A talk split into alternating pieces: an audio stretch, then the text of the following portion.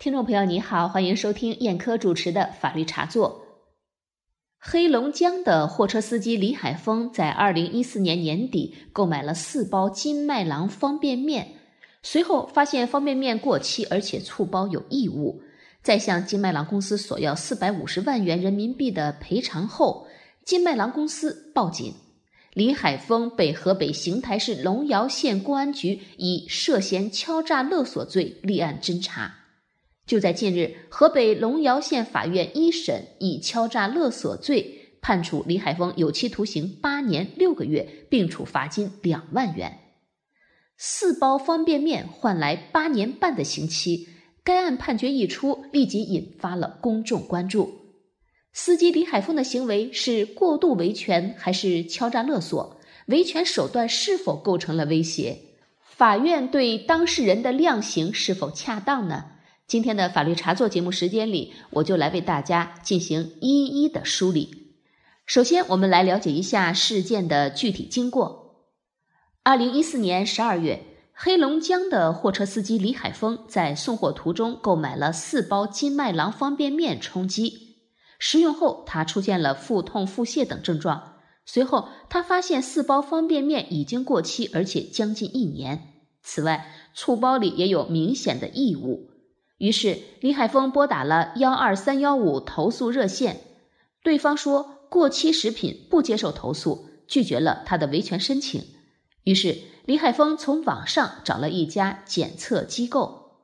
二零一五年一月，李海峰把这个醋包邮到了西安国联质检去检测，对方声称有检测资质，检测出来的结果汞零点四五九。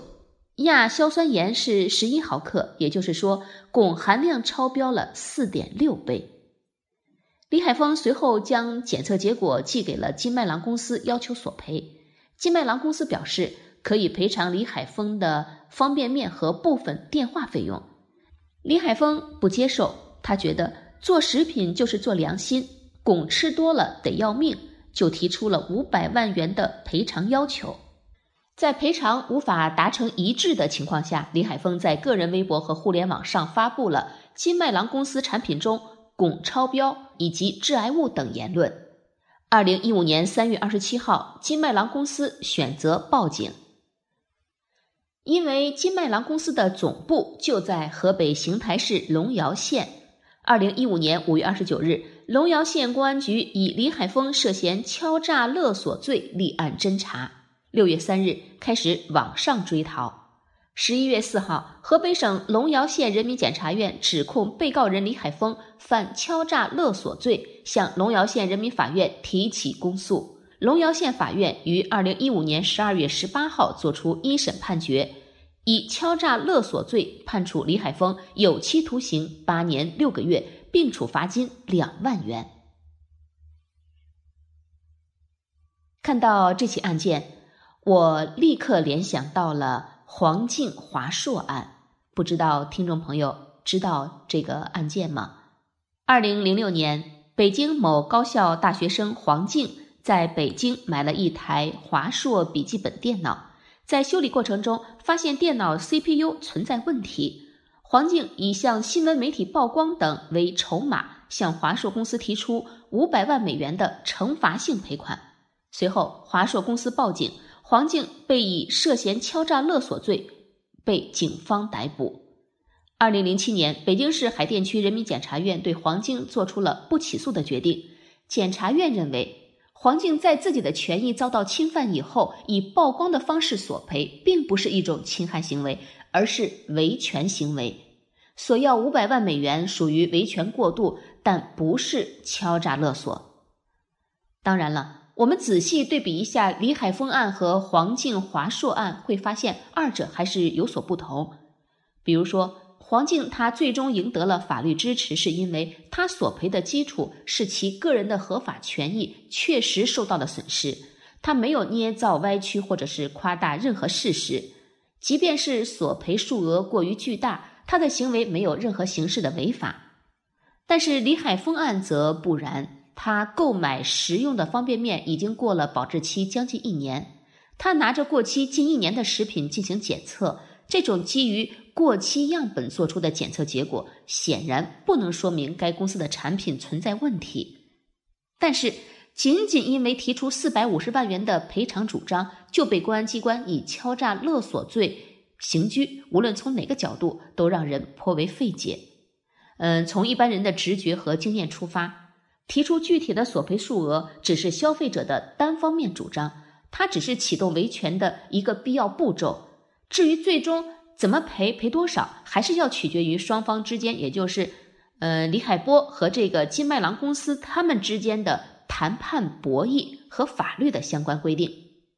下面，嗯，我想从四个方面和大家进行一下探讨：一是。天价索赔是否就是敲诈勒索？敲诈勒索罪一般是指以非法占有为目的，对被害人使用威胁或者是要挟的方法，强行索要公司财物的行为。判断是否构成敲诈勒索罪，关键要看有没有威胁行为。如果没有威胁行为，就不存在敲诈勒索。不能因为索赔金额高就认为是敲诈，只能说金额不太合理。我认为，不论索赔数额合理与否、高低与否，消费者他都有提出主张的权利。商家你有拒绝赔偿的自由。消费者索赔过高本身并不构成敲诈勒索。如果商家不同意消费者的高价索赔，双方当事人完全可以在法治和理性的轨道上化解纠纷。本案是因为消费维权引发的敲诈勒索案。李海峰在购买食用金麦郎方便面的过程中腹泻腹痛，认为自己的权益受到侵害，这是他提出索赔的权利基础。至于他要求赔偿额是不是过高，法律并不禁止。对于消费者的天价索赔，商家完全可以拒绝，或者是通过协商、仲裁、诉讼等方式解决。商家是不受消费者控制的，天价索赔本身并不等于敲诈勒索，而且具有社会危害性是构成犯罪的前提条件之一。天价索赔显然不具备这种危害性。李海峰提出了四百五十万元赔偿数额，并没有给金麦郎造成任何的经济损失。而至于李海峰发微博将相关的信息公诸舆论，则有利于保护消费者的知情权和选择权。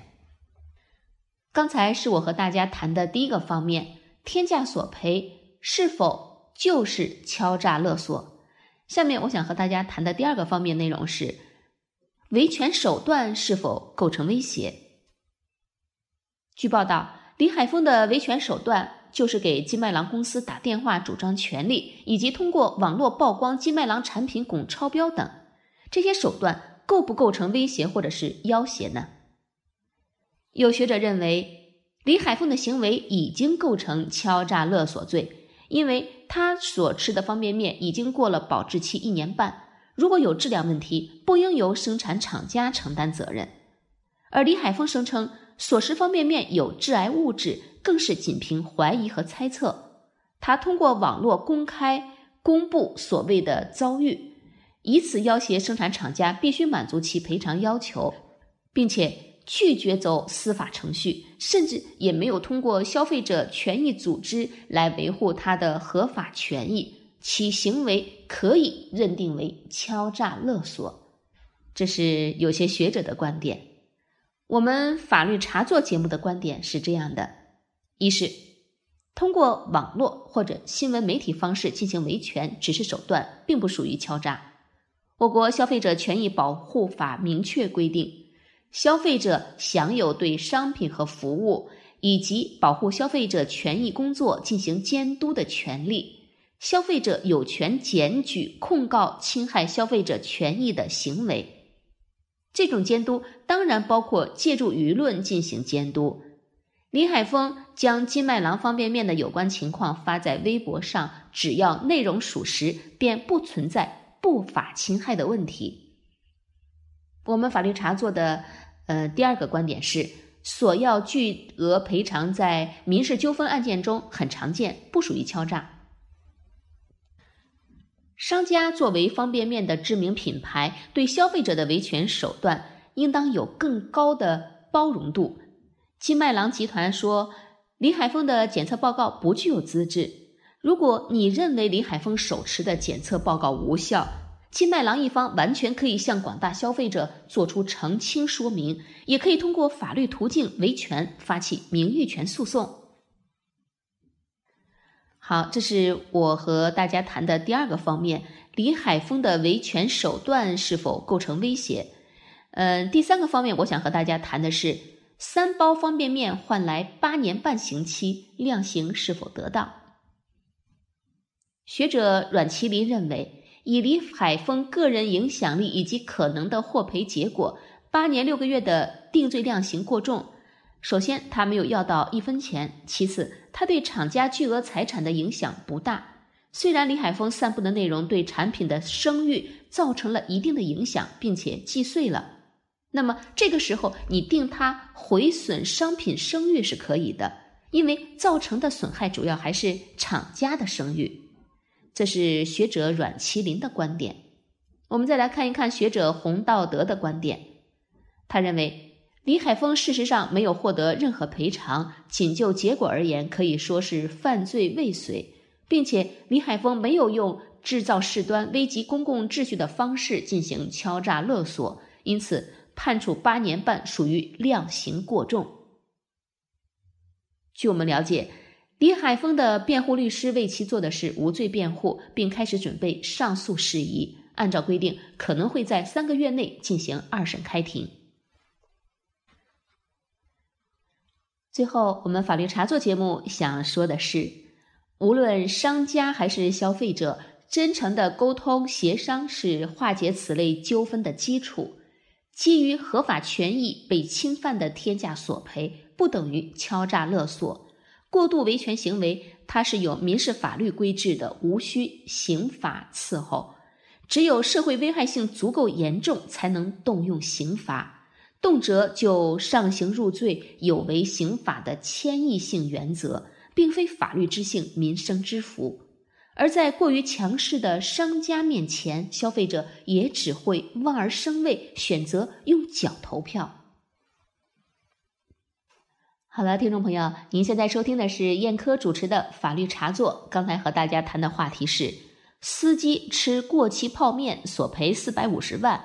是维权还是勒索？欢迎您关注我们的同名微信公众号“法律茶座”，呃，还欢迎您加入我们的法律茶座 QQ 群，我们的 QQ 群号码是幺零二零二幺八五三，我们法律茶座的 QQ 群号码是幺零二零二幺八五三。今天的节目就到这里，感谢各位收听，再会。